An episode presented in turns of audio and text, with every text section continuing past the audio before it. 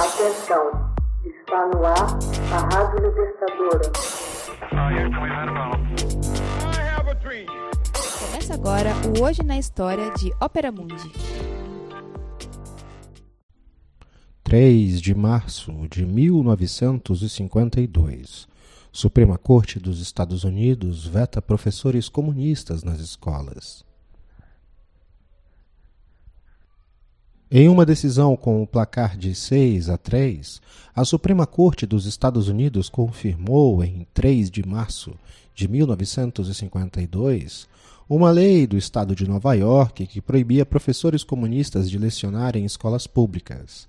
Emitida no auge do que se convencionou chamar de marcatismo, a decisão da Suprema Corte consistiu numa evidência adicional de que muitos estadunidenses estavam preocupados com a possível atividade subversiva dos comunistas no país.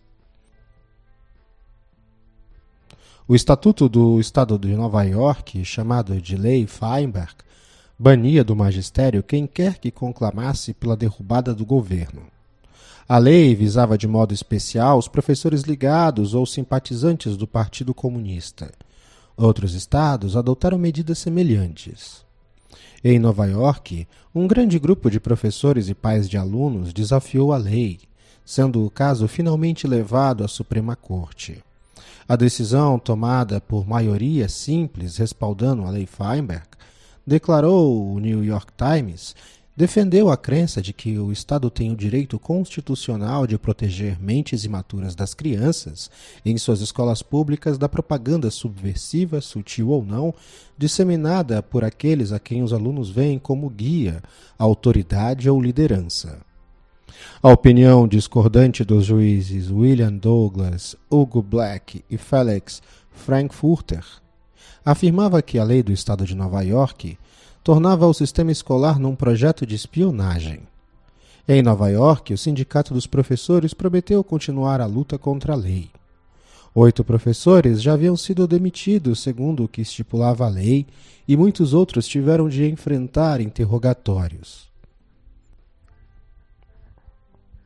A decisão da Suprema Corte foi um termômetro da temperatura nacional.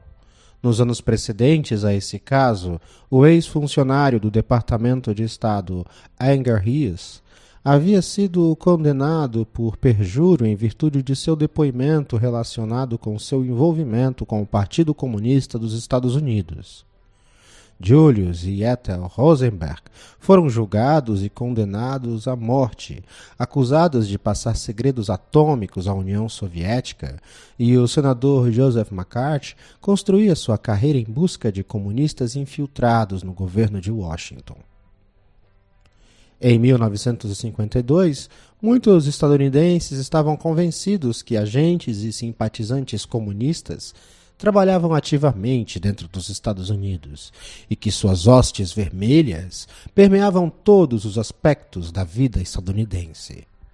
A Lei Feinberg permaneceu em vigor até que uma nova decisão da Suprema Corte declarou que a maioria de suas estipulações era inconstitucional.